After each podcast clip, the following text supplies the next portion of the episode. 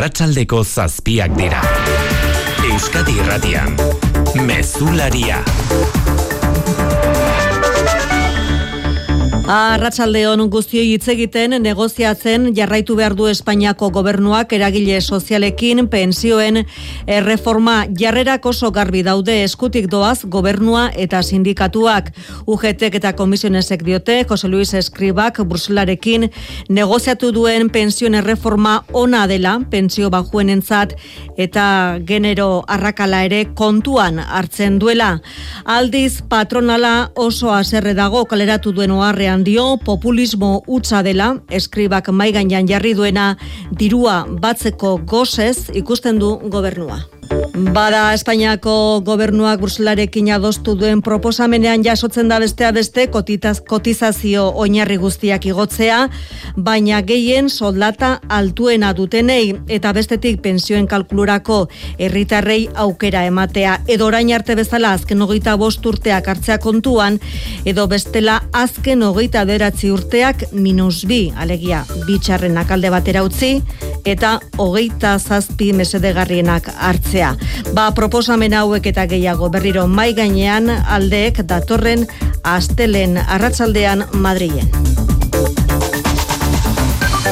Albiste gehiago ere karri dizkigu egunak horien artean Euskararen ezagutzak goranzko bilakaerari eutzi diola Nafarroan Xabier Urteaga Arratsaldeon. Arratsaldeon bai. Azken bost urteetan zortzi mila Euskaldun gehiago eta bi mila eta zazpieun hartzaile gehiago dago. Lau Nafarretik bat da Euskalduna edo Euskaldun hartzailea. Eta horietatik eguneko amabik erabiltzen du Euskara egunerokoan. Nafarroako zazpigarren inkesta soziolingistikoak jasotako datuen arabera arabera, gazten artean euskararen ezagutza zabalduago dago. Amasei eta hogeita urte artean amaletik, amarretik lauk du ezagutzaren bat, euskararekiko jarrera kordea bera egin du Nafarren artean ia zortzi puntu azken amarkadan bereztiki gazten artean kontzientzia falta dela eta Mikel Arregi euskarabideko zuzendaria. Belaunaldi gazteek perzibitzen dutena da asko zegoela hobean dagoela eta orduan ez diote bere buruari galdetzen horren beste zer egin behar duten Terrorismoaren biktimen Europako egunaren bezperan Eusko Jaurlaritzak oroitzapen eta aitorpenerako kuadernoak eman dizki argitu gabe dauden etaren berrogeita amabi atentatuen biktimen zenidei. Amaika biktimen zenidek gazteizen egindako ekitaldian jaso dituzte agiriak, gainerakoek etxean jasotako babesa eskertu dute, baina berandu datorrela azpimarratu dute eta gaztei gertatutako azaltzea ezinbestekoa dela esan dute. Es muy importante que la gente joven entienda eh, qué es lo que pasó eh, en Euskadi durante muchos años. Nerea Melgoza berdintasun justizia eta gizarte gaieterako sailburuak esan du biktimei egia jakiten lagundu nahi diela Eusko Jaurlaritzak. Egia lortzen lagundu nahi dugu eta gure elkartasunarekin eta hurbiltasunarekin egin nahi dugu hori. Zuen hildakoi omenaldia eginez. Terrismaren biktimako konpromisoa berretziz. Mogikortasunaren esparruan digitalizazioa, konektibitatea eta elektrifikazioa ardatz izango dituzten proiektuak lantzeko azpigitura inauguratu dute amorebietan Automotive Intelligence Centerraren laugarren fasearen baitako egitasmoa da. Kafeta gestan penpresen proiektuak garatuko dituzte amar mila metro karratuko eraikin berrian mugikortasuna eta elektrifikazioa uztartzeko egitasmoak izango dira besteak beste bizikleta eta trenaren ingurukoak berrikuntza teknologikoaren abanguardiaren alde egindako apustuaren mugarria izango da Andres Arizkorreta kafeko presidentearen esanetan. Ibilgailu autonomoa teknologia aurreratua garatuz. Iriko garraio bidaren segurtasuna, eraginkortasuna eta iraunkortasuna hobetzea dugu helburu. Ekitaldian urkullu lehendakariak automozioak euskal ekonomian duen garrantzian abarmendu du eta kezka azaldu du 2000 eta hogeita mabosterako errekuntza edo konbustio motorreko bilgailuak saltzeko Europak ezarritako dedekoaren inguruan alegin handia eskatuko duelako eta estelako bere hitzetan batere erreza izango. Eta zeharka bada ere udako oporrei begira jarri behar dugu oporrak bakean programak gutxienez irureun harrera familia lortu nahi ditu Saharako bederatzi eta amabi urte bitarteko aurrek gurean pasa dezaten da zorin etxe berria. Programa ez da berria duela bi hamarkada hasi baitziren gurera etortzen lehen aurrak bi hilabetez ondo elikatu osasun azterketak egin eta itsasoan zein igerilekuan bainatzeko aukera izaten dute besteak beste bizi diren errefuxiatuen kanpalekuetan ez baitago ezer jadiletu elmotar fronte polisarioak euskadin duen ordezkariak gogoratu duenez. Un territorio completamente inhóspito han construido la vida a partir de la nada. Uda bateko besarka da lelopean aurten arabako bizkaiko eta gipuzkoako irureun familiei dei egiten diete.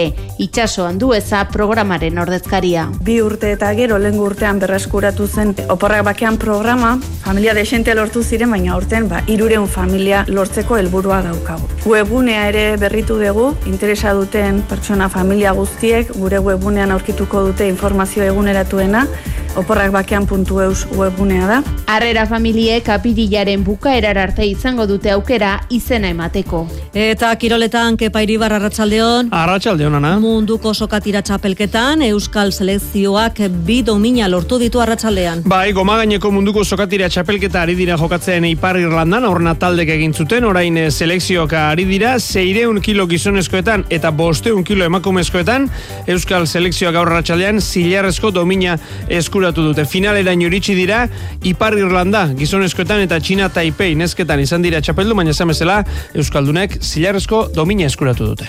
Laboral kutsak babestuta, eguraldia eta trafikoa.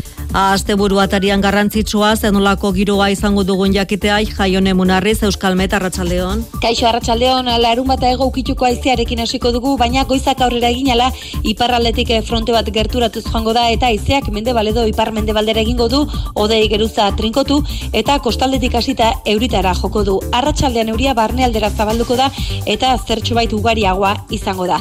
Egoera horrekin maksimak koska bat berago geldituko dira arratsaldean, baina hala ere balioxua betan mugituko dira.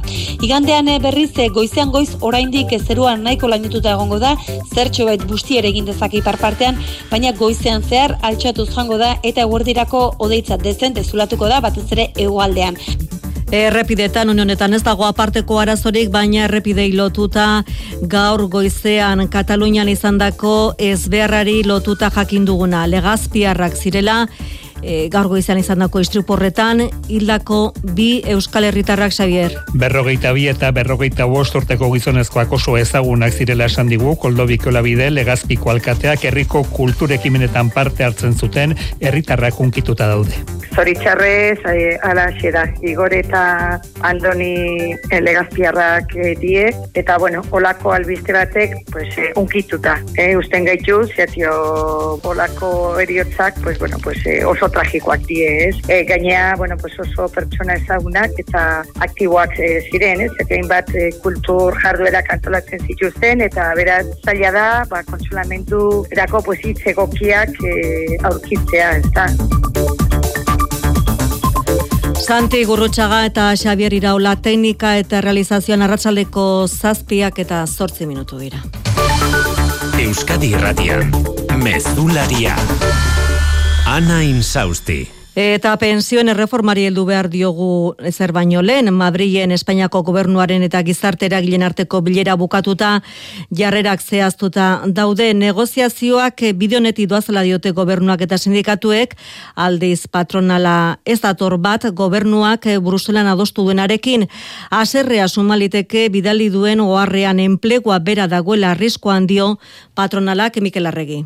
Bai, Espainiako gobernuak sindikatu eta patronalarekin pentsioen erreformaren inguruan hitz egiten jarraituko du. Lehenengo bileraren ostean, bilarrera aurrez aurre, gobernua eta sindikatuak pozik eta patronala berriz sutan. COE, Zepime eta Ata elkarteek, proposamen populista dela diote, gobernuaren dirugosea agerien usten duena, oharbidez patronalak dio, langileek gehiago kotizatu beharko dutela eta proposamenak enpleguari kalte egingo diola. Sindikatuek alere, begionez ikusi dute gobernuak mai gainean jarri diena, entzun bilera aurretik Pepe Alvarez eta Unai Sordo, UGT eta Komisioneseko idazkari nagusiek esandakoa. Las cosas que he podido leer suenan bien, yo creo que es un gran paso, el cambio de paradigma es radical. Sindikatuek diotenez, diru sarrerak igota etorkizuneko pentsio sistema bermatuta legoke, ondo deritzote kotizazio oinarri altuenak KPIaren gainetik igotzeari, naiz eta urrengo bilerarako pentsiotako genero arrakalaren kontrako zehaztasun gehiago eskatuko dituzten diogun moduan, Sindikatu patronal eta gobernuak datorren astelen arratsaldean segiko dute pentsioen inguruan negoziatzen. Frantziar estatuan ere pilpilean pensioen reforma, Macron presidenteak erantzun dio, erretreta reformaren aurka mobilizatzen ari diren sindikatuen gutunari eta erantzun ez ezkoa emanez intersindikalak eskatutako bilerari. Frantziako presidenteak ez ditu bileran hartuko buruzagi sindikalak asteburuan gogoratu garraio arloan lanuztea daudela deituta eta tren zerbitzuetan ez ezik aireportuetan ere goraberak eta eragozpenak izan daitezkela joan etorrietarako. Berrero gurera etorri zamore bietan Automotive Intelligence Centerraren laugarren fasea inauguratu dute gaur mugikortasunaren esparruan digitalizazioarekin, konektibitatearekin eta elektrifikazioarekin lotutako jarduera edo proiektuak garatuko dira bertan. Hain dira, hain han izan dira automozioaren alorreko euskal enpresa garrantzitsunetako ordezkariak eta baita erakundetakoak ere tartean inigo urkullu lendakaria Francisco Riberas gestan Kafepeko presidenteak eta Andres Arizkorreta kafekoak mugikortasunari lotutako industrian mugarritzat eta iraultzailetzat jo dute gaur inauguratu duten azpiegitura berria urtzigartzi arratsaldeon. Arratxaldeon, elektrifikazioaranzko transizioaren izpilu da Automotive Intelligence Centeraren laugarren fasea, mugikortasunaren alorreko ikerketan, iraultza kontzeptuala gestanpeko presidentearen hitzetan, berrikuntza teknologikoaren abanguardiaren alde egindako apustuaren mugarri bat, Andres Arizkorreta, kafeko presidentearen esanetan. Hemendik, kafek garraio bideak hobetzen lagunduko du.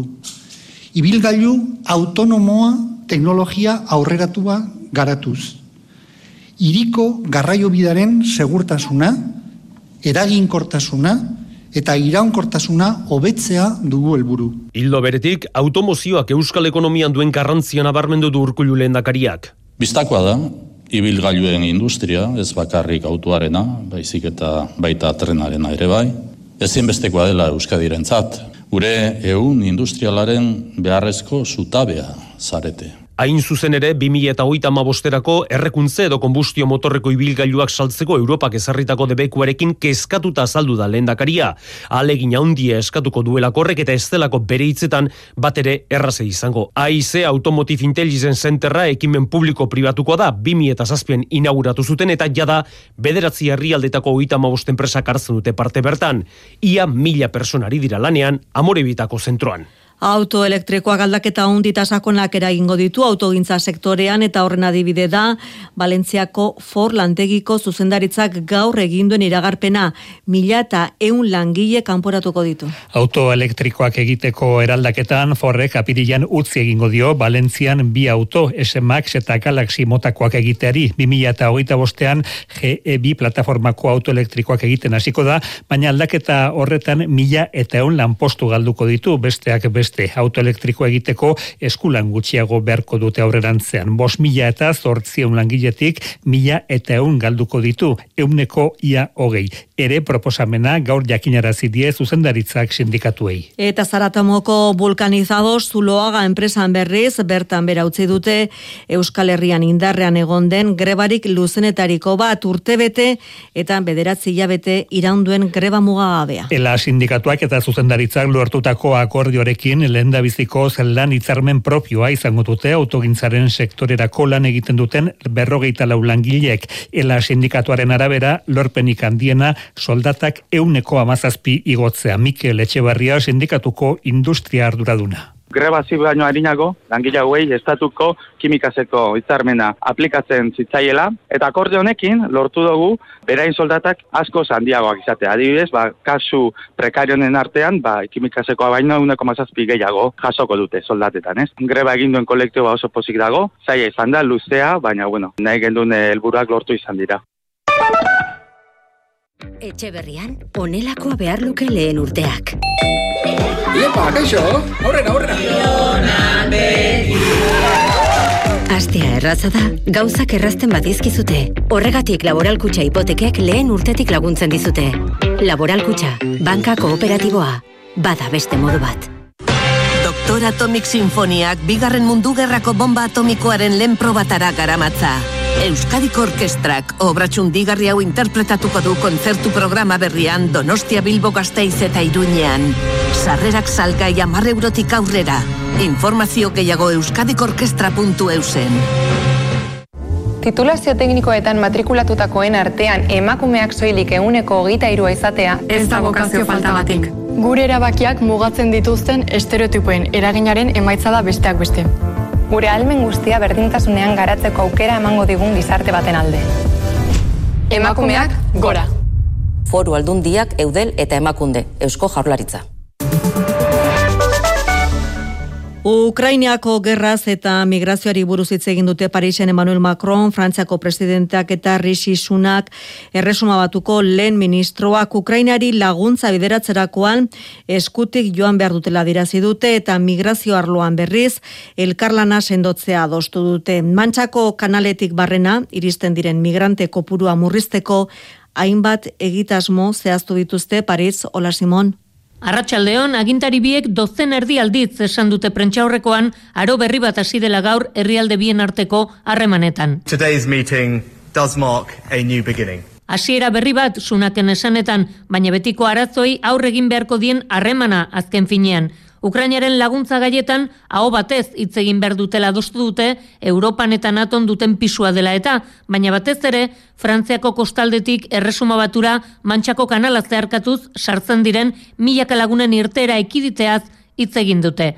Orain arte, hori lortzeko urtero irurogeita mabi milioi euro ordaintzen zizkion erresuma batuak frantziari eta datozen urteetan bikoiztu eta gehiago egingo du diru laguntza hori risi sunakek. Datozen iru urteetarako ekarpen osoa bosteun eta berrogeita iru milioikoa izango da. Gaur gure kompromisoa aurrekaririk gabeko maila batera eramate erabaki dugu, dio sunakek, erronka erraldoi eta partekatu honi aurre egiteko.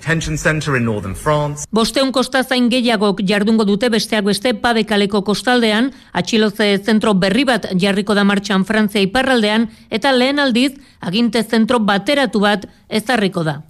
Parisen Macron eta Sunak egon dira elkartuta eta Washingtonen berdiz ordu hontan da astekoa Joe Biden presidentearen eta Ursula von der Leyen Europar batzordeko presidentearen arteko batzarra. Etxe zurian ere Ukraina mai gainean izango da Ukrainak arma gehiago behar ditu aldarrikatzen du hori nola egin aztertuko dute bi agintariek. Eta Hamburgon Geobako lekukuen egoitzan zortzi lako utzi dituen tiroketa erasotzaile bakarrak eraginduela jakinarazi dute agintari horiek hogeita emezortzi urteko gizonezkoak ez zuen zigor aurrekaririk kiror erabilereako baimendutako pistolaz burutu zuen erasoa eta Jehovaren lekukuen komunitate horretako kide izan zen. Berlinen du informazioa, ane irazabalek arratsaldeon. Arratsaldeon, Alemaniako poliziak zazpi lagun hildituen erasotzailearen etxea miatzen namaitu du eta bertan aurkitutako munizioa eta dokumentuak aztertzen ari dela konfirmatu du, izan ere aurrekari penalik etzuen arren, zerbaitek huts egin duela onartzen dute segurtasun indarrek. Erasotzaileak armak erabiltzeko lizentzia zuen, baina poliziak haren aurkako salaketa anonimo bat jaso berri zuen, gizonak arazo mentalak zituela nabarmenduz, poliziak galdeketa egin zion, baina ez zuten ezer susmagarririk aurkitu eta salaketa anonimoa zenez kasua itxi zuten. Baina atzo, Jehovaren lekukoen Eliza batean sartu zen gaueko bederatzietan eta tiroketa masiboa egin zuen barruan zeuden berrogetamar pertsonen aurka. Zazpi lagun elditu, sei gizon, bi emakume eta zazpi labeteko aurtxo bat eta polizia iritsi denean tiroz bere buruaz beste egin du. Erasotzailea Jehovaren lekuko ohia zen eta atzean ez dago arrazoi politikorik. Poliziak baztertu egin du eskuin muturreko sare bateko kidea izatea. Zazpiak eta iaugei minutu gurera torriz Euskararen ezagutzak goranzko bilakarari eutxi dio Nafarroan azken bost urtetan zortzi mila Euskaldun gehiago eta bimila eta zazpieun hartzaile gehiago dago. Zazpigarren inkesta soziolinguistikoaren aurrerapena egin dute Iruñean lau Nafarretik bada Euskalduna edo Euskaldun hartzailea. Gazten artean eta Iruñean egindu batez ere gora ezagutzak Euskararen sustapenaren aldeko jarrera kordea bera egindu Elieraso Arratsaldeon. Arratsaldeon Nafarren euneko amalaukoma bat Euskalduna da, gazten euneko geita sortzi. Eta horiei Euskaldun hartzaileak batuz gero, herritarren lautik batek daki Euskaraz gutxi asko, amarretik lauk gazten artean. Paula Casares Euskara Bideko Euskararen sustapenerako zuzendariak azpimarratu du. Nafarroan, sortzi mila Euskaldun gehiago dago, gehienak Iruñean bizi dira. Ikusten dugu, Iruñean azkeneko bortzurtean 6 mila Euskaldun gehiago dagola. Nafarro osoan sortzi mila ziren. Eta nik uste dut ez dela bakarrik esplikatzen belaunaldi gazten eskolatzea gatik. Horre, helduen Euskalduntzearen dinamikak ere ematen du kopuru bat money Erabilerari dagokionez aldaketa handirik ez, 2008ko azken inkestatik Nafarren euneko amabik erabiltzen dute Euskara egunero.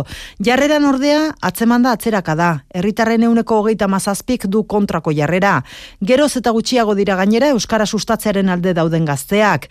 Euskaraz jakin bai, baina belaunaldi gazteetan kontzientzia falta dagoela uste du Mikel Arregi Euskara bideko zuzendariak perzibitzen dutena da asko zegoela hobean dagoela eta orduan ez diote bere buruari galdetzen horren beste zer egin behar duten. Datuak aintza tartuko ditu Euskara Bideak hizkuntza politika hobetzeko. Terrorismoaren biktimen Europako egunaren bezperan, Eusko Jolaritzak oroitzapen eta aitorpenerako kuadernoak eman dizkiera bat argitu gabe daudenetako atentatuen biktimen zen idei. Lehenengo personan kontatu dute biktime kurte hauetan guztietan bizitutakoa eta Jolaritzak gertutasuna erakutsi dia zena. Bai eta kitlako biktimen zenide eta biktima elkarteetako ordezkari ez betetako ekitaldian banatu dizkien jaularitzak amaika biktimen zenideri oroitzapenerako kuadernoak beste berrogeita batek etxean jasoko dituzte. Te destruye toda, todo, todo, muy mal, muy mal. Era honetan, eta kildako biktimen zenitartekoen testigantzak entzun dira, haien zenitartekoak nola hil zituzten kontatu dute, nola joan ziren euskaditik eta ze garrantzitsua den memoria. Gazteek jakin dezaten zer gertatu zen. Es muy importante que la gente joven entienda qué es lo que pasó. Eta jasotako babesa eskertu dute, berandu datorrela dioten arren eta horri aldea pasatu gabe atentatuak gaitzetxe behar direla. Nere amelgoza berdintasun justizia eta gizarte gaietarako zaiburuak gertutasuna erakutsi die. Egia lortzen lagundu nahi dugu, eta gure elkartasunarekin eta hurbiltasunarekin egin nahi dugu hori. Barkamena ere eskatu dien gehien behartzutenean ez zutelako laguntzen jakin. Jaurlaritzak lagunduko du atentatu hauek guztiak argituak izan daitezen. Euskal Herria bilduk salatu du Eusko Jolaritzaren etika publikorako batzordeak ez dituela babesten praktika irregularrak salatzen dituztenen eskubideak izan ere Unai Fernandez de Betoño legebiltzarkideak azaldu duenez, berak organo horretara jo zuen lakoako goi kargu baten jarrera salatzeko eta anonimotasun berme guztiak hautsita haren abokatuak mehatxu egin ziola dirazidu mailen narratiba elkonta iguzu.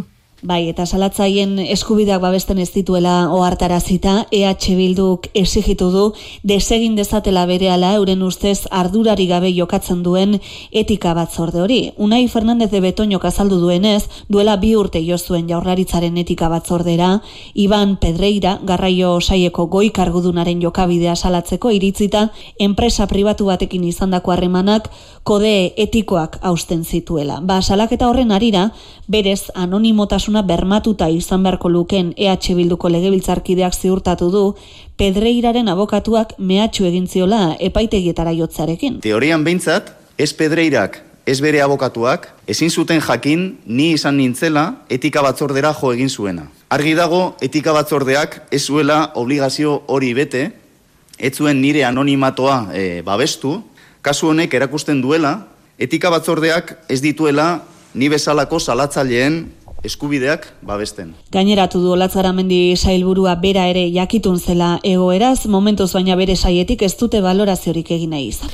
Italiako kostazainen zerbitzuak bere gain hartu du, kostaldetik urbil ondoratzeko arriskoan dauden mila eta irureun migratzaile baino gehiagoren errezkaten ardura, tartean emakumeak eta aurrak ere badira luizeron.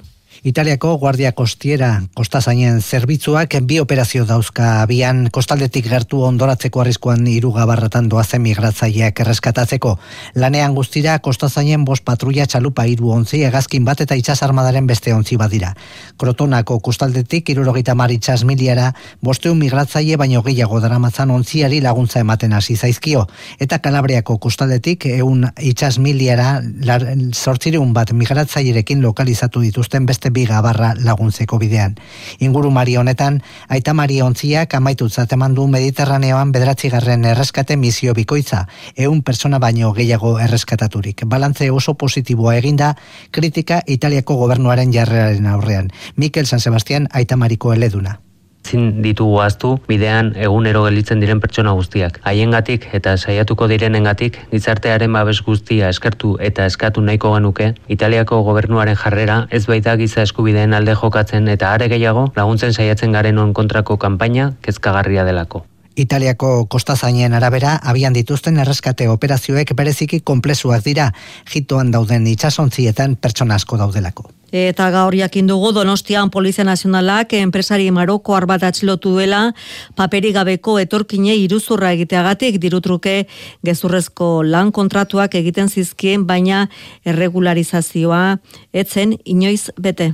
Atxilotuak bosteun eta bos mila euro artean eskatzen zien etorkinei iruzurgilaren sarean erori diren zazpi etorkin identifikatu ditu poliziak bost Marokoar eta bi Ertamerikakoak. Sinatutako kontratuak ez ziren aurkeztu segurtasun sozialean, hortaz etziren gobernu ordezkaritzara iritsi etorkinen egoera legeztatu alizateko. Zenbait kasutan, ordainketa egiteko mailegua eskatu behar izan zuten etorkinek bere menpekotasuna areagotuz eta iruk, iru jabeteak egin zituzten enpresarientzat lanean etxeak eraberritzen. Hain justu, etxeetan obrak egiten aritzen diren bost enpresaren jabe da atxilotua, enpresa bat gipuzkoan dago eta beste laurak Katalunian poliziak otxaiaren seian atxilotu zuen enpresa enpresaria Donostian eta epaileak libre utzi zuen epaiketa egin bitartean. Donostian jarraitu behar dugu, udalak pisu turistiko eta hotelentzako lizentzia gehiago momentuz.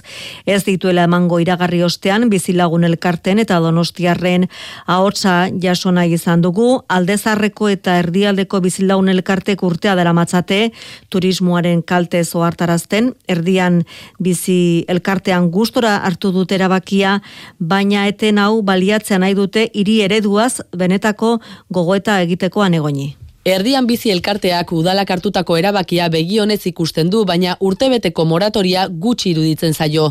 Izan ere, bost urtekoa proposatu zuen elkarte honek. Antxon Santa Maria erdian bizi elkarteko bozera maleak, auzo batzuetan erabakia berandu datorrela azpimarratu du. Erdian, ba, egoera beretan, oen nuke, latza dala, txarra da.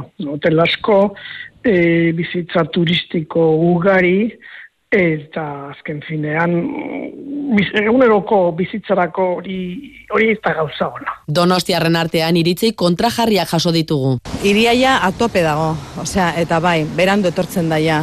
Konturatzen gea, geroz eta e, inaccesibleagoa dela Donostia, Donostiarrentzat. Baina egia da kanpoko jendiari eman bartzaiola irten bide bat, ba, disfrutatzeko, etortzeko, eta ikusteko, eta eoteko, eta... Donostia e, babestu behar dugu donostiaren zat. Udalak hartutako erabakia astearteko gobernu batzordean onartuko da eta martxoko osoko bilkuran bozkatuko da.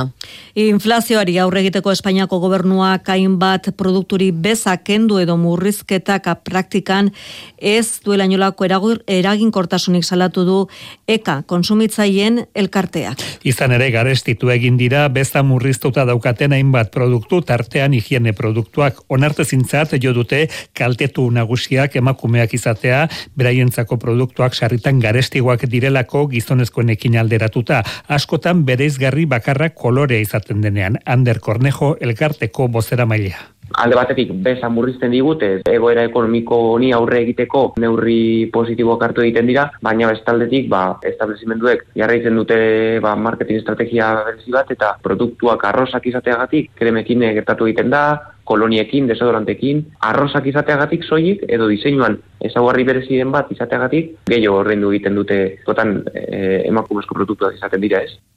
Eta Espainiako Kongresoak onartu berri duen unibertsitateen legeak losu deiturikoak aldaketa gutxe ekarriko du gure unibertsitateetara aldaketa handiena hori bai unibertsitate publikoaren finantzaketari dagokio barne produktu ordinaren euneko bata izango da hala ere neurriak galdera ugari planteatu ditu bai unibertsitatean eta baita ikaslen artean ere haino abendiburu.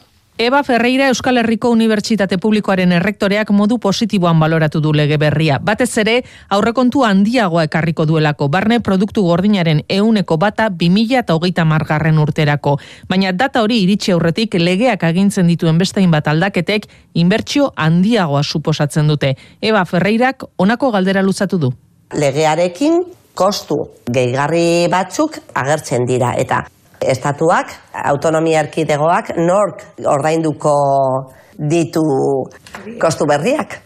Ikasle kontseiluak legea eskase izateaz gain euren ordezkaritza are gehiago murrizten duela salatu du. Asier Núñez EHUko ikasle kontseiluko presidentea da. Losua ez da nahi genuen legea edo behar genuen legea. Et kasu batzuetan txarrago da. Negatiboen artean adibidez, orain errektoreak bakarrik lau urteko karguak zuen eta aldatuko da sei urteko kargu batera. Ordun ba ikasle askok ezingo dute boskatu ikasketak lau urtekoak direnez, hizkuntza gutxituetan irakasten duten unibertsitateek diru gehiago jasoko dute, baina ez da zehaztu zenbat noiz eta nork ordainduko duen Espainiako gobernuak ala tokian tokiko gobernuek.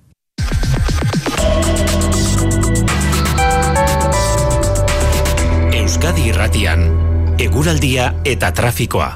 Zazpiterdia jo berriak eguraldiari bizta dizualen da bizi Euskalme jaione munarriz. Larun bata ego ukituko aizearekin hasiko dugu, baina goizak aurrera eginala iparraldetik eh, fronte bat gerturatuz joango da eta aizeak mende baledo ipar mende baldera egingo du, odei geruza trinkotu eta kostaldetik hasita euritara joko du. Arratxaldean euria barne aldera zabalduko da eta zertxo bait ugariagoa izango da. Egora horrekin maksimak eh, koska bat eh, berago geldituko dira arratsaldean baina hala ere balioxua betan mugituko dira. Igandean berriz goizean goiz oraindik zeruan nahiko lainututa egongo da, zertxo bait bustiere egin dezake ipar partean, baina goizean zehar altxatuz jango da eta eguerdirako odeitza dezen dezulatuko da batez ere egualdean. Errepidetan baldarazorik, Marian Beite larrangoitia. Bai, ba, une honetan, e, arreta eskatzen digute, ene seireun dagoita bi errepidean, gazteizen, bilborako norabidean biko txekistripua izan baitute, eta errei bat itxita dago. Mezularia, gertukoak.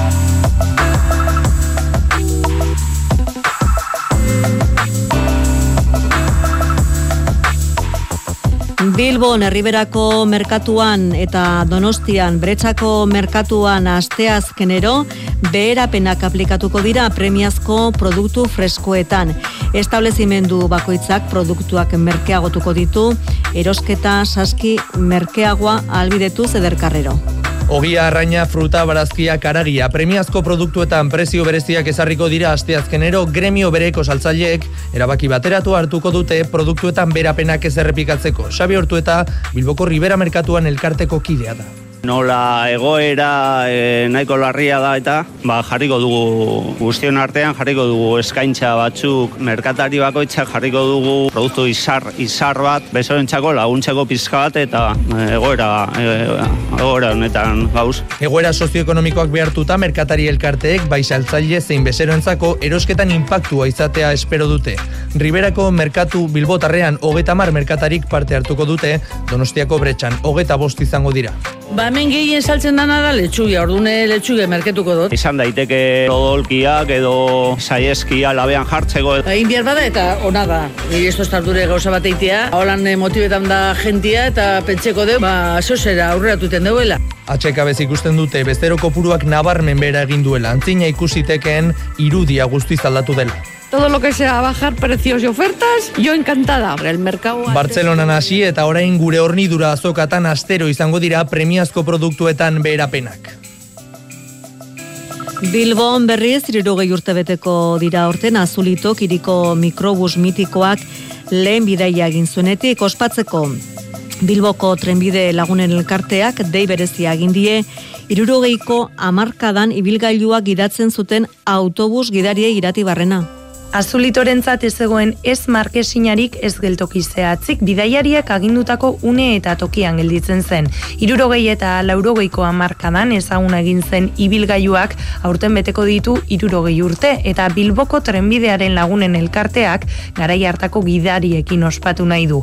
Dagoeneko eun gidarik eman dute baiezkoa eta ia guztia antolatuta dute ala kontatu digu elkarteko Jon Sánchezek Faktoria Magazinean. Maiatzaren lauen ondo gogoratzen badut, gidariak biltzea hemen San aurrean, autobusarekin, lehen gozari bat egitea, eta, bueno, haien esperientziak biltzea, norabait grabatzea, eta, bueno, gozarian holan giro informalean, ez da? Bueno, gero ja, autobusera jun, eta autobusean, bueno, bai, gitatutakoa, ba, ein, bidaiari modu negotea.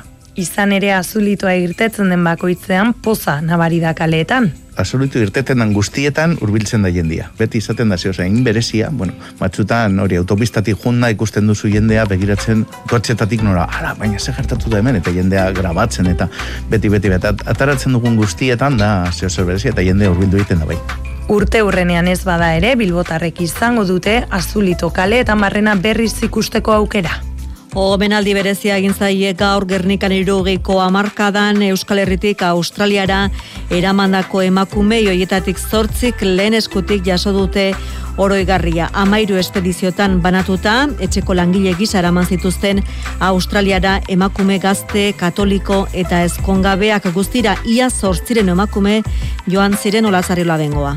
Irurogeita iru urte dira lehen egazkina Australiara abiatu zela Nieves, zubikara ondarrutarra etzen lehen hartan joan, baina bai bi urte beranduago hogeita bat urte zituela. Esate hon diru asko irabazte zanen diru. Biarrik eposo jen, eto direk irabazte. Etxeko langile izateko bidaliak idatzi gabeko helburua berrogeita amazortzian joan ziren gizonezkoen emazte bihurtzitezen zen. Nieves haien giztar batekin eskondu zen eta bertan jaio ziren bere seme alabak ere. Ama bosturte egin zituen Brisbane Egin eban e, ruta baten, ruta kolokaten. Ia nik ingles nunek izan. Bueno, zo txardura hai. Italian usan, ma entre italiano, entre español, arregla inan. Ondatu zen nituen. No, gero azkanin, panada baten. Nieves eta ura bezala Australiara joan ziren emakumeak omendu dituzte haien ausardia azpimarratuz eta bide batez historiaren zati hau agerian jarrita belaunaldi berriei eta ezain berriei gogoratu gurea ere herri migrantea izan zela. Kultura leioa. Bob Dylan Euskal Herrira itzuliko da udatarian ekainaren emeretzi eta hogeian bi konzertu eskeneko ditu Donostian kursal jauregian. Azken amarkadatan hainbat aldiz jotu gurean, baina batipat Donostian zalek gehien gogoratzen duten konzertua 2006ko ustailekoa da zurriolako ondartzen aritu zen Mikel Laboare bertan zela. Donostiako konzertuetarako sarrera datozen asteazkenean jarriko dituzte salgai kursal jauregiaren webgune unean irurogeita bost eta berreunda bost euro arteko prezioa izango dute sarrerek Juan Ramon Martiarena. Bob Dylanek datorren ekainean Donostian eskainiko dituen bi kontzertuak mundu bailako bere azken biraren baitan kokatzen dira. 2008 bat garren urteko azaroan hasi zen birori Milwaukee eta datorren urtera arte luzatuko da.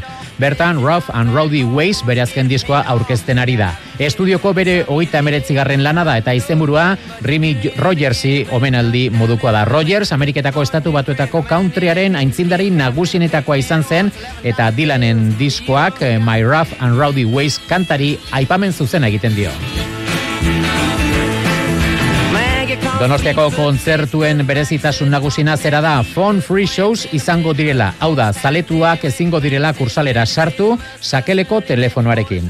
Bob Dylan behin baino gehiagotan egonda Euskal Herrian azken urtetan. Donostian azkenekoz 2000 eta garren urteko ustailian ilunben. Ondoren 2000 eta emeretzian, Iruñako Navarrarenan eta Barakaldoko beken jozuen. Baina espairi gabe, zaletuek gehien gogoratzen dutena 2000 eta urteko ustailaren amaikako kontzertua da. Bakearen aldeko kontzertua izeneko emanaldia Donostian zurriolako ondartzen eskaini zuen bere aurretik Mikel Laboak kantatu zuelarik. Hori izan zen gainera Laboaren azkeneko zuzenekoa. Oso kontzertu unkigarria izan zen eta jende asko bildu zen. Hogeita mar bat mila lagun. Kursaleko kontzertuetarako sarrerak datorren asteazkenean martxoaren amabostean jarriko dira salgai kursalen webgunean. Sarreraren eh, prezioa ez da merkea, irurogeita bost eta berreunda bost euro artean. Ez da ez merkea eta ikusentzunezkoen sektorea dimensionatzeko eta indartzeko plana aurkeztu dute. EITBek eta Euskadiko ikusentzunezkoen eta eduki digitalen klusterrak Europako araudia aintzat hartuta. Globalizazioaren erronkei erantzuteko lan hildoak aurkeztu dituzte Mari Jose Andoni Aldekoa ITBko zuzendari nagusiak nabarmendu du ikusentzunezkoen edukien eta eduki digitalen industriaren egungo egoerari erantzuteko sektorea indartzea eta batzea ezinbestekoa dela sendoa lehiakorra eta jasangarria izan dadin eta ITB dagoeneko hortan jarria. E, ia lortzen dugun gure arloa, gure sektorea haunditzea eta nabargoa izatea. Eiken Euskadiko ikusentzunezkoen eta eduki digitalen klustrarekin batera, zein lan hildo lehen dituzte eta horien artean honako hau daude. Impaktu soziala sortuko duten eduki berritzaileak sortzea, metadatuei buruzko egitasmoa itzindaria garatzea, azpiegitura digital berriei buruzko ekoizpen virtuala sustatzea eta ITB dagoeneko erronka horri erantzuten hasia dela esan du aldekoak. Lucia Rekalde, Europako ordezkariak EITB edukia eta teknologia elkartzeko egin duen apostua ere txalotu du.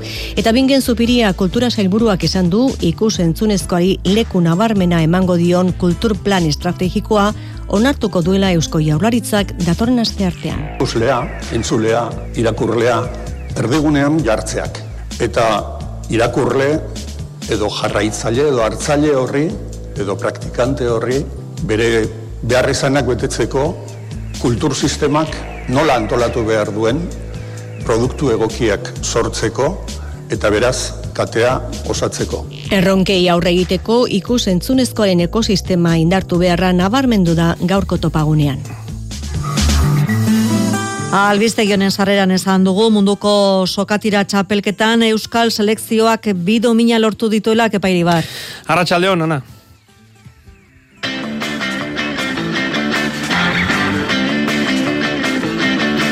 Hala da, goma gaineko munduko sokatira txapelketa Ipar Irlandan, zeireun kilo gizonezkoetan eta bosteun kilo emakumezkoetan Euskal Selekzioak zilarrezko domina eskuratu du Ipar Irlanda gizonezkoetan eta Txina Taipei emakumezkoetan txapeldun.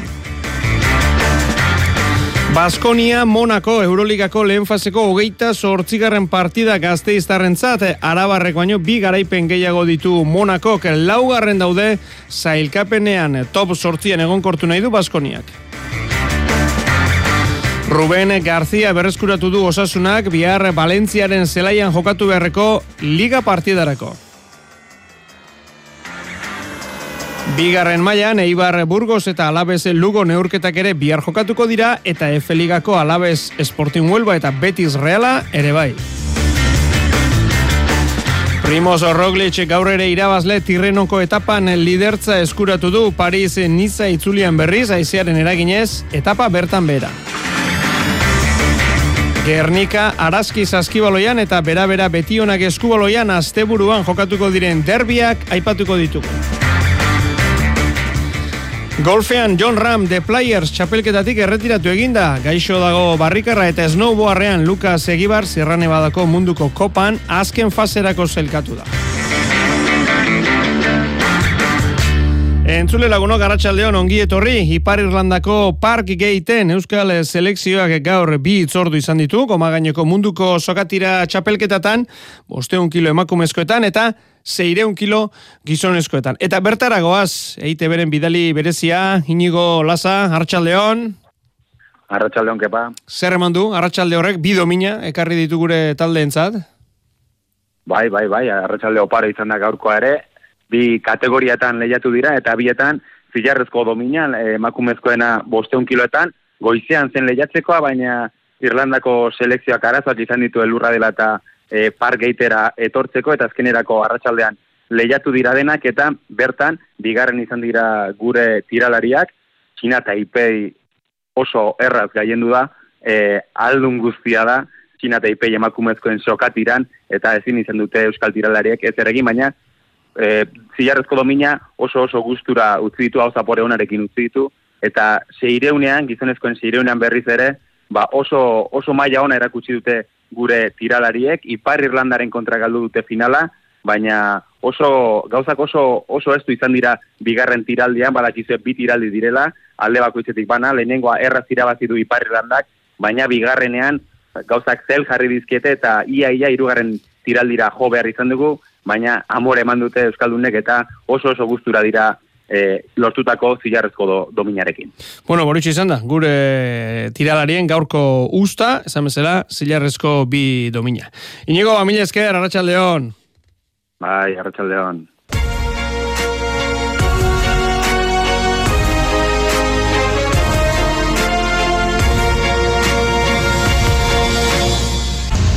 Devotion. Euroliga doinuak gaur gazteizen entzungo direnak Buesa Arena pabiloian, kazu Baskonia, Monaco, sortziterdietan abiatuko da norgeiagoka. Jon Altuna.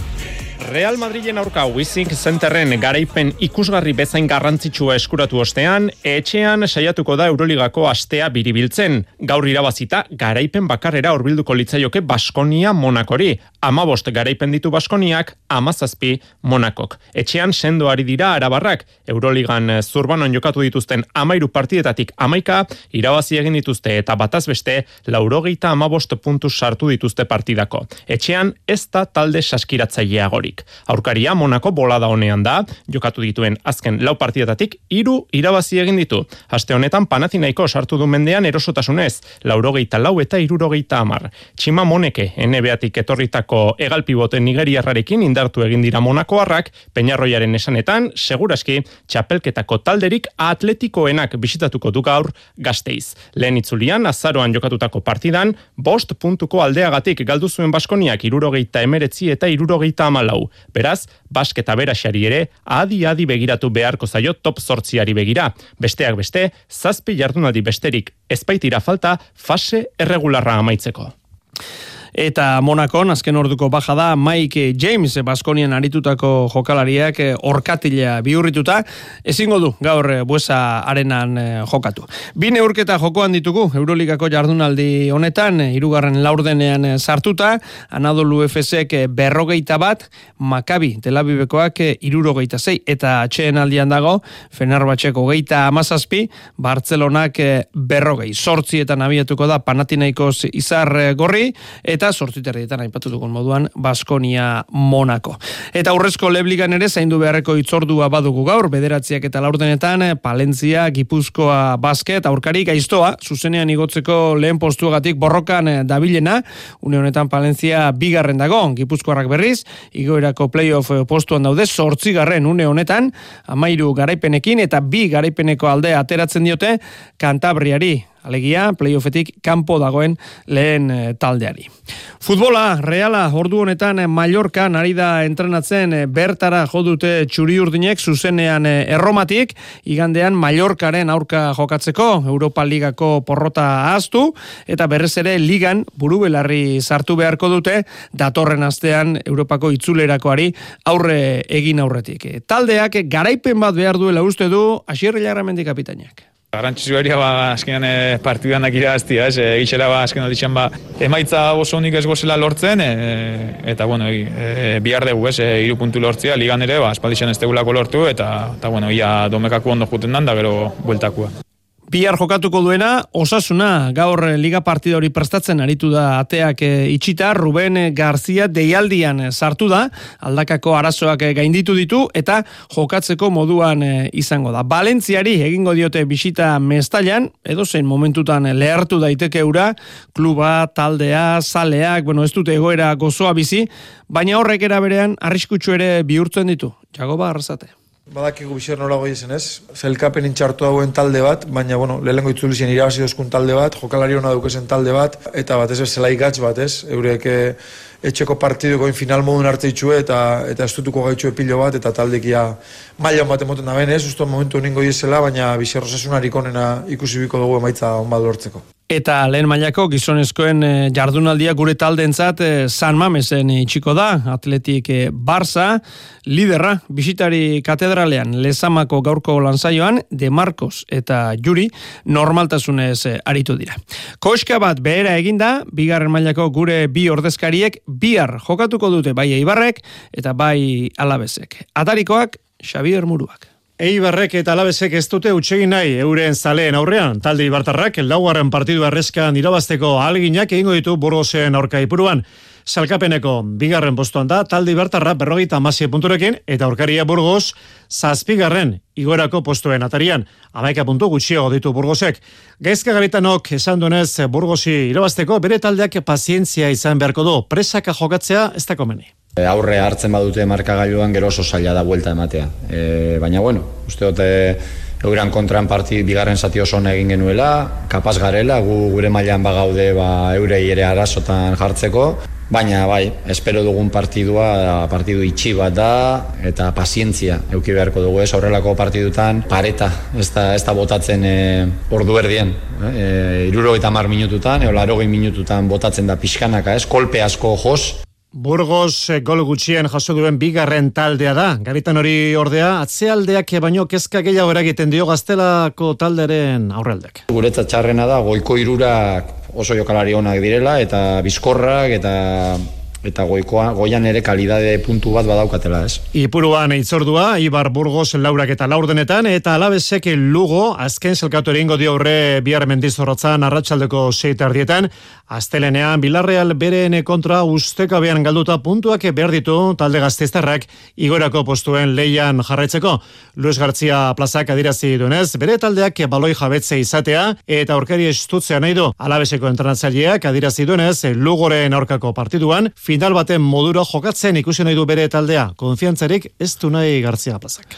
Eta Efe Ligan hogeita balgarren eh, jardunaldia alabezentzat ia ia, kirolikuspegitik noski ba, hil alabizikoa gazteiztarrak eh, azkena daude, amabi punturekin, eta aurkariak, huelbako esportinek, amazazpi ditu etxean jokatuta, ba irabazi eta beste talde bat jaitxierako borrokan eh, sartu nahi dute.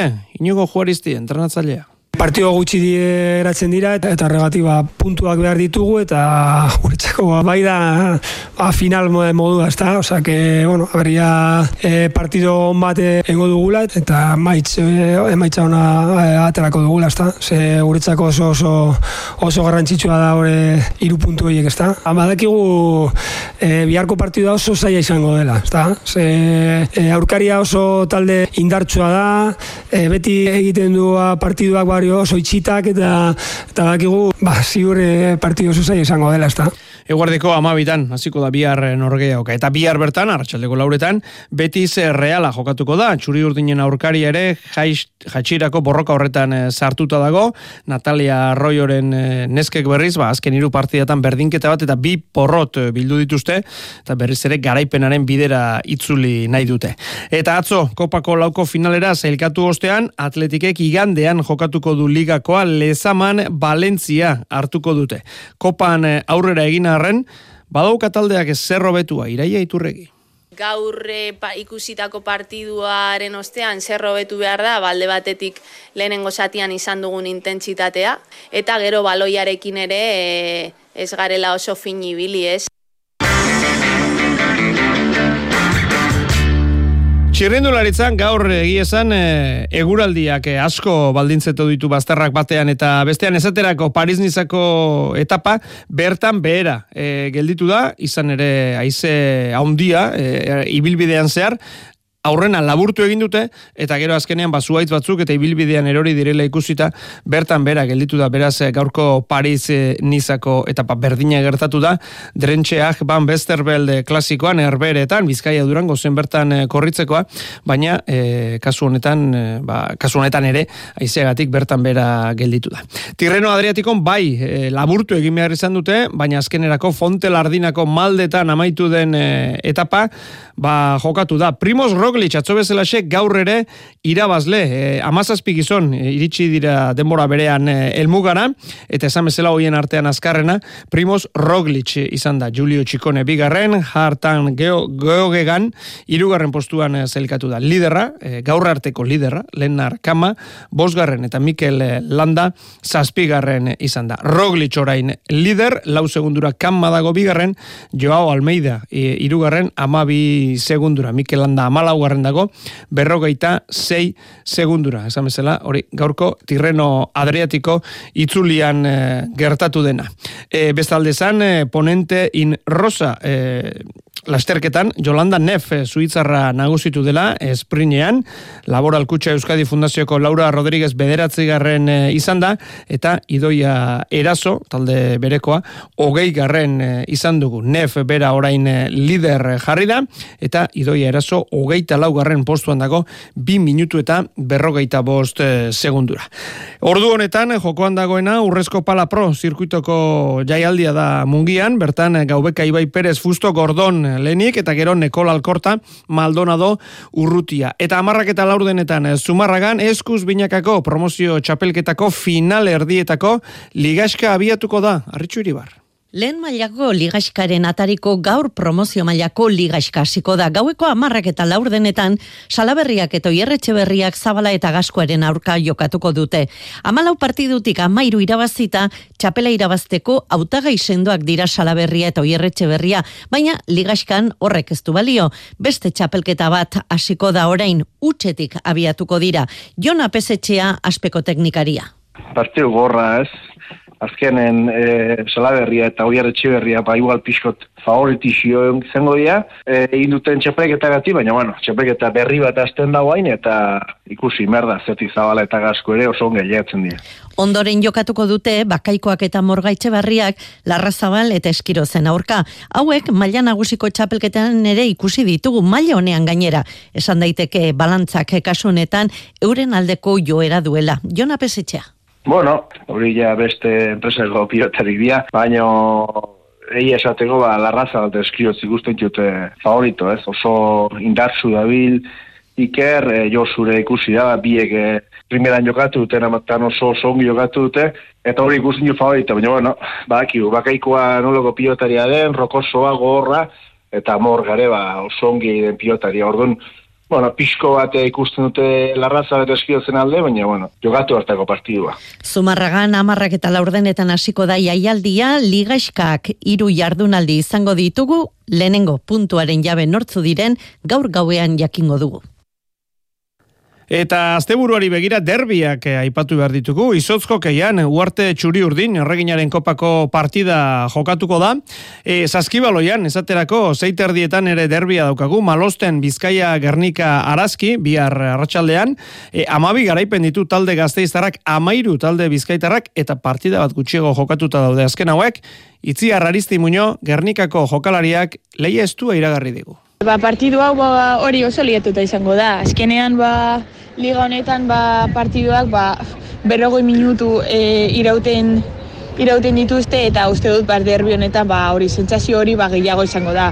Eskubaloian ere bai, bera-bera beti onak, eh, Josean Gazka pabiloian arratsaldeko zeietan eh, donostiarrak zendo, lidertzan, ligako onenak dira, eta atarrabiakoak aldiz, eh, jatxierako playoffean sartuta daude, azken hiru partidak galdu egin dituzte, eta noski ba horri buelta eman nahi, holaia luzuriaga beti onakeko atezaina. Badakigu biharko partioa gogorra izango dela. Azkenean, bera-bera lega irabazteko autagai nagusenetariko bat da. Baina, bueno, nik uste dut gura aukeretan sinestu behar dugula eta prisori gabe jolastu eta, bueno, alik eta katxe gutxien egin e, partida borrokatu alizateko ez. Irratsaioaren hasieran aipatu dizuegu, sokatirako albiste posgarri hori, ba nola bi domina irabazi dituen Euskal eh, selekzioak gaur Ipar Irlandan jokoan den eh, goma gaineko munduko txapelketan, 600 kilo gizonezkoetan eta 500 kilo emakumezkoetan inigo lasa entzun dugu bertatik eta jarraian eh, inigok hartutako ba dirazpenak ere entzun behar ditugu, bi tiralari, ane gurrutxaga eta unai gurrutxaga. No, agitzak ez konten gaude, e, hau izan da Euskal Herrikoa irautzita ordezkatzia hemen Basque Country bezala, orduan ezin ezin hobe aietu gara finalera, eta bueno, ezin izan da urria lortu, jo, hobekigo ezin da. Atzo urria, erotu konteño gaine ditxera, eta gaur aietu gara finalera, eta bueno, beti urrein bila joaten zara, baina zilarrakin ere aiz konten. Aiz ongi joan deguna, eta arro. Bueno, basorionak, Euskal tiralariai.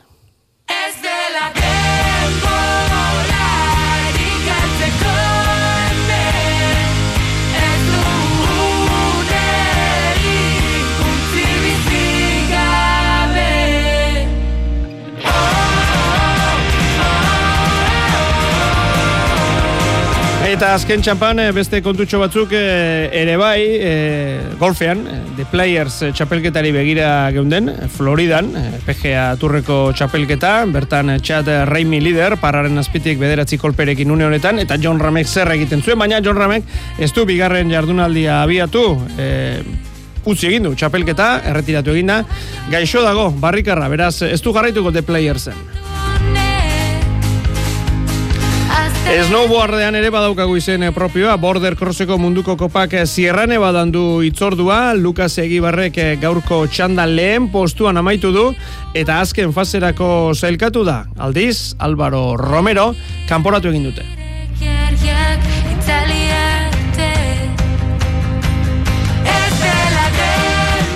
Areto futbolean, eh, Betis eh, Rivera Navarra partida hasiko da minutu gutxi barru, bueno, bere ala, sortzietan du itzordua.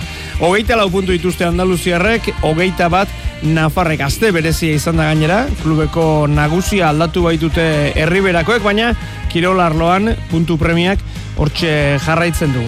Lau partida jarraian galduta, jaitxierarekiko aldea, lau punturaino murriztu zaie, eta noski, ba ez dute nahi, hori, gehiago laburtzerik. Sortzietan beraz, eh, Betis, Rivera Navarra.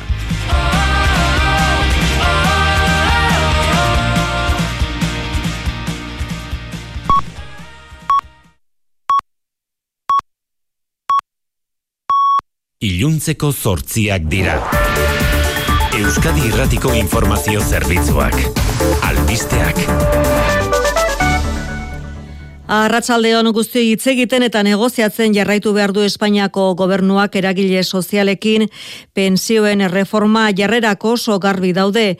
Eskutik doaz gobernua eta sindikatua. Kujetek eta komisionesek diote Jose Luis Escribak Bruselarekin negoziatu duen pensioen reforma ona dela pensio bajuen entzat eta genero arrakala ere kontuan hartzen duela. Aldiz patronala oso haserre dago kaleratu duen oharrean dio populismo utza dela eskribak mai gainean jarri duena dirua batzeko gozez ikusten du gobernua. Bada Espainiako gobernua Bruselarekin adostu duen proposamenean jasotzen da besteak beste kotizazio oinarri guztiak igotzea, baina gehien soldata altuena dutenei.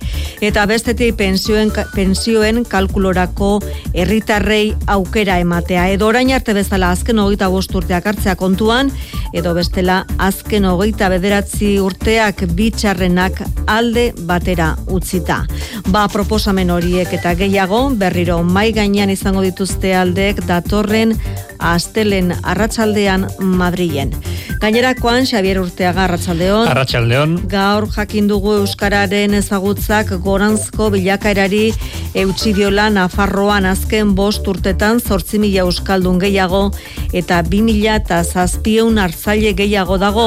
Lau Nafarretik bat da euskalduna edo euskaldun hartzailea. Eta horietatik euneko amabik erabiltzen du euskara egunerokoan. Nafarroako zazpigarren inkesta soziolinguistikoak jasotako datuen arabera gazten artean euskararen ezagutza zabalduago dago. Amasei eta hogeita lagurte artean, amarretik lauk du ezagutzaren bat. Euskarariko dekiko jarrerak ordea bera egindu Nafarren artean ia zortzi puntu azken amarkadan bereziki gazten artean kontzientzia falta dela eta Mikel Arregi Euskara bideko zuzendaria. Belaunaldi gazteek perzibitzen dutena da asko zegoela hobean dagoela eta orduan ez diote bere buruari galdetzen horren beste zer egin behar duten Terrorismoaren biktimen Europako egunaren bezperan Eusko Jolaritza koroitzapen eta aitorpenerako kuadernoak eman dizki argitu gabe dauden etaren berrogeita amabi atentatuen biktimen zenidei. Amaika biktimen zenideken gazteizen egindako ekitaldian jaso dituzte agiriak gainerakoek etxean jasotako babesa eskertu dute, baina berandu datorrela azpimarratu dute eta gaztei gertatutako azaltzea ezinbestekoa dela esan dute. Es muy importante que la gente joven entienda eh, qué es lo que pasó eh, en Euskadi durante muchos años. Nerea Melgoza, berdintasun, justizia eta gizarte gaietarako sailburuak esan du biktimei egia jakiten lagundu nahi diela Eusko Jaurlaritzak. Egia lortzen lagundu nahi dugu, eta gure elkartasunarekin eta hurbiltasunarekin egin nahi dugu hori. Zuen hildakoi omenaldia eginez. Terrismaren biktimako konpromisoa berretziz. Mogikortasunaren esparruan berrez digitalizazioa, konektibitatea eta elektrifikazioa ardatz izango dituzten proiektuak lantzeko azpiegitura inauguratu dute amore bietan Automotive Intelligence Centerraren laugarren fasearen baitako egitasmoa da. KAF eta gestan penpresen proiektuak garatuko dituzte bertan amar mila metro karratuko eraikinean mugikortasuna eta elektrifikazioa uztartzeko egitasmoak izango dira besteak beste bizikletari edo trenari lotutakoak. Berrikuntza teknologikoaren abanguardiaren alde egindako apustuaren mugarria izango da Andres Arizkorreta kafeko presidentearen esanetan. Ibilgailu autonomoa teknologia aurreratua garatuz. iriko garraio bidaren segurtasuna, eraginkortasuna eta iraunkortasuna hobetzea dugu helburu. Eta hemendik kanpo Ukrainako gerraz eta migrazioari buruz hitz egin dute bestalde Parisen, Emmanuel Macron, Frantzako presidenteak eta Rishi Sunak, erresuma batuko le ministroak, Ukrainari laguntza bideratzerakoan eskutik joan behar dutela adirazi dute eta migrazio arloan berriz, elkarlana sendotzea adostu dute, emantxako kanaletik barrena iristen diren migrante kopurua murrizteko hainbat egitasmo zehaztu dituzte. Etxezurian berriz, elkartu daude ordu honetan Joe Biden presidentea eta Ursula von der Leyen Europar Batzordeko presidentea bestea beste Ukraina mai gainean Kiefek eskatzen dituen armak nola bideratu aztertu behar dute bi agintariek. Errepidetan balda arazorik Xavier. Bai, Zaldibarren se girulau errepidean bi autok talka egin dute Bilbo Konorantzkoan ambulantzia bertan dago arreta beraz puntu horretan eta Araban 104 nazionalean barrundian autobatek matxura izan du eta traba egiten du errepidean.